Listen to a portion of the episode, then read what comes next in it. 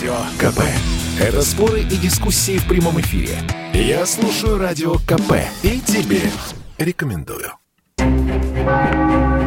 Коридоры власти. Александр Гамов, наш политический обозреватель в коридорах власти. Александр Петрович, здравствуйте.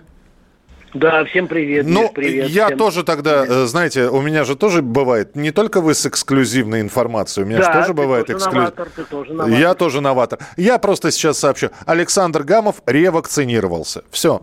У меня все. А, слушай, да, да, Миш. Ты знаешь, страшновато было, но я сегодня чуть свет проснулся, чтобы вот успеть к передаче, э, подготовиться и поехал, и, в общем, ну, нормально себя чувствую. Ну, и предыдущий тоже раз все было нормально.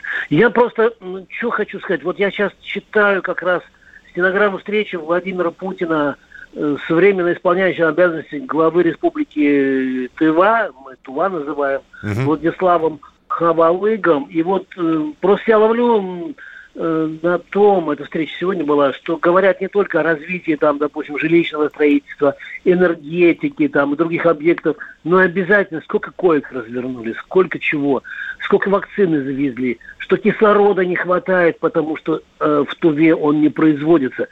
И ты знаешь, я просто вот думаю, ну, ну, может быть, надо всем вот э, как-то понять, почему мы на, на каком-то там, ну, не знаю, в, третьей, в третьем десятке по вакцинации. У нас все есть. Вот, вот, вот такие вот у меня ощущения, когда я сегодня ехал э, с вакцинацией или с ревакцинацией, Миш. Вот. Но есть, ты знаешь, еще так, такое у меня света, такое ощущение сегодня было, потому что я вспомнил вдруг, как я в республике Тува много лет назад встречался с Максимом Мунзуком. Все помнят такого актера, который э, в фильме Акир Курасава э, про Дерсу Узала, Узала именно Дерсу Узала сыграл. И Мгм. мы с ним поехали в тайгу. Ну, я э, журналист-постановщик же, да, Миш, ты знаешь. Я говорю, давайте в тайгу поедем, костер разведем. И даже вот, э, ну, так было классно. Все. Вот, ну, вот такие вот у меня. Э, спасибо за эксклюзив. Не за что. А что у вас сегодня Вот у оригинального? меня еще, Да. еще что из, э, из оригинального. Э, вот буквально сегодня ночью посольство России в Вашингтоне предложило Госдепу обратить внимание на ситуацию с правами человека вот в самих Соединенных Штатах вместо критики Москвы и ознакомиться с документом о ситуации с правами человека в отдельных странах. Там есть и про Соединенных Штатах. Вот. А у меня появился вот где-то уже года два э, эксперт, который 10 лет в США прожил, и который сейчас вот уже ну, лет пять как минимум живет в России. Это Виталий Коротич. К нему, конечно, отношение неоднозначно среди наших граждан. Давайте, тем не бы- менее, он- бывший, бывший главред «Огонька». Да, он был у нас в редакции, кстати, я не знаю, ты, по-моему, хотел тебя познакомить, тебя не было в это время, но мы еще его позовем. Я у него был в гостях тоже на даче. Давайте послушаем, как он а, комментирует мне, и не только мне, а всем вот вам, э, граждане, то, что как нам оценивать э, то, вот ту критику, которая раздается то от Блемкина, от Блинкина, то а, от Газдепа, то от Байдена, то ли еще от кого-то. Вот, давайте Коротича послушаем. Мудрый человек, много переживший. Виталий Коротич в коридорах власти с Александром Гамовым. Выступления сотрудников Министерства обороны или Министерства иностранных дел, как правило, это попрошайничество. Это, значит, попрошайничество денег для того, чтобы сделать новые ракеты, новые самолеты, новые какие-то там стройки. Дело в том, что демократический процесс, он ведь не, его не надо утверждать насильственно, и не надо утверждать его силами каких-то мероприятий внутри страны. Демократический процесс – это то, как люди живут, да и все. Ну, Если не будут там бунтовать, если не будут выходить люди на улицы, значит, э, не будут штурмовать Конгресс, значит, демократия развивается удобно для людей и так далее. Что касается России и Китая, то, пожалуй, это продолжается дискуссия о мультицентрическом мире. Американцы уже привыкли к тому, что мир подчинен им. Они могут высаживаться в Ираке, в Афганистане, в Сирии, в Ливии, где угодно, и никто не пикнет. Они могут вместе с натовцами уничтожать Югославию, никто не пикнет. Они могут поучать Россию, никто не пикнет. И вот сейчас они отстаивают свое право на это всемогущество. Понимаете, в принципе, они в основном подчинили Европу. Я уже не говорю о том, что они подчинили себе восточную бывшую Европу. Они подчинили себе, им очень важно подчинить себе все остальное человечество и сделать его опять подчиненным Америке. Вот и все. Демократия, ведь сами термины ничего не значат.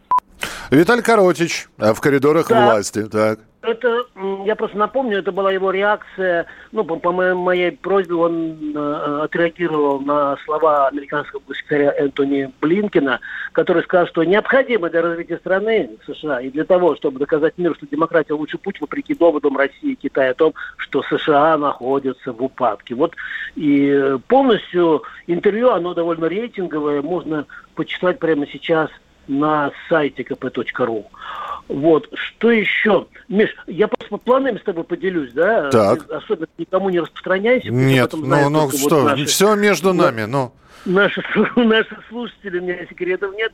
Э, грядет э, 30, 30-я годовщина э, ГКЧП, и мы, конечно же, сделаем сразу несколько материалов. Вот у меня в планах что? А, обязательно поговорить с Хасбулатовым, обязательно с Виталием Игнатенко. Почему с Виталием Игнатенко? Потому что он был пресс-секретарем э, Михаила Горбачева, очень много знает. А, а, а Хасбулатов тогда, в общем, был уже у российской власти, был на стороне Ельцина. Вот с этими людьми. Потом э, я вчера закончил монтаж, монтаж вместе с Игорем Заряновым, сейчас Андрей Габонов слушает э, рассказ э, о тех э, временах, Сергея Степашина. И на меня, меня, например, знаешь, э, у нас есть сколько времени? Миша? Э, у нас э, полно времени. Даже вот ну, ладно. как будет минута, я скажу, да. Да, меня, знаешь, вот что, что впечатлил, что впечатлил в рассказе Степашина. Как-то он об этом э, вообще никто не знал, по-моему, что Степашин был назначен э, руководителем комиссии э, КГБ, он тогда на Лубянке работал, по расследованию деятельности э, госбезопасности в связи с ГКЧП. И 80% до сих пор материалов закрыты, 20% открыты. И вот мне кое-что удалось выяснить. Мне особенно впечатляешь эпизод, когда утром 19 августа, в день путча, в бункере Ельцина, который находится э, в Белом, находился в Белом доме, спускается Степашин – на костылях. Ух ты. И Ельцин стоит из-за стола, смотрит на него и говорит, вас что, уже ранили? Ну, я надеюсь, что я заинтриговал или нет. Или, или нет. Это, это все, все, все, что новое и неизвестное про 91 год, это Очень. всегда интригующе, да. И еще там еще несколько моментов есть. Потом ты мне разрешил, э, я считаю, что это мой такой, ну не то что успех, а э, какой-то рывок такой, то, что мне Горбачев звонит, все, никто не верит. Ты мне разрешил вот сегодня еще и завтра Михаил Сергеевич, у меня там несколько эксклюзивных э, фрагментов еще осталось. Он не так часто мне звонит, вообще не так часто дает интервью. Вообще это третий звонок, может быть, лет за 20. И я предлагаю еще э, очень любопытный момент. Михаил Горбачев, эксклюзив в коридорах власти с Александром Гамовым. Скажите, вот э, юбилей ваш, когда отмечали, все нормально прошло, вас такие лидеры стран поздравляли. Большая нагрузка была на вас или наоборот все это радостно, весело было? Приятно? Какое же приятное. Я не, не смог провести встречу, которую намечали. И перенесли ее на позже. И время вот сейчас надо проводить. Это из-за из карантина, да? Там причин. Встреча с кем? С коллективом с вашим или с кем? Нет, больше, чем с коллективом. Приглашенные. Когда она у вас все-таки будет, да, эта встреча? Будет. А когда примерно? Точно не скажу. На днях только как раз разговор был о ней. Это будет посвящено 90-летию э, Горбачева, правильно? Да. Ну, вот, я напомню... Марта, Да, я напомню, марта. что мы рассказывали о том, что поздравляли Михаила Сергеевича, он находился дистанционно, причем в больничной палате, если я не ошибаюсь, да? Помнишь, да? Ну, да, ну, помню. Вот он надеется выйти или как-то вот собраться. Он... Ну, я думаю, что он этого достоин, он историческая личность, Миш, э, поэтому Анонс Поэтому- будет традиционный от Гамова? А, да, конечно. Пожалуйста. Самый, э, самый яркий, на мой взгляд, э, материал, я не буду сейчас его раскрывать, он прозвучит завтра в коридорах власти с Александром Гамовым. Э, Он это все-таки будет, я думаю, общение на на ночное. Я обычно ночью звоню. Поле Памфиловой. Почему ей? Потому что на следующей неделе э, уже будут определять, э, в какой очередности вот эти там, по-моему, 13 партий, да? Ну, Будут- во-первых, на следующей неделе будет месяц до выборов. Это самое главное. Да, да, это, это, это самое главное. А второй момент, а может даже первый, будут определены бюллетени, в, в каком порядке там будут, не в алфавитном же порядке располагать это, в каком порядке будут распределены, потому что это распределены партии. И, и кому достанется счаст- да, счастливый 13 номер? Там же, э, там же это магия чисел еще. Да, очень многие Ну да. предпочитают какие-то номера для себя. Хорошо, завтра ждем тогда от вас эксклюзива такого. Александр... Ну, я буду Да. стараться, Миш, ну, это не, не 100%, Пас- я буду стараться. Будете стараться, эксклюзив. да, а мы ваши старания в прямом эфире услышим. Александр Гамов на радио «Комсомольская правда» в своей авторской рубрике «Коридоры власти». Коридоры власти.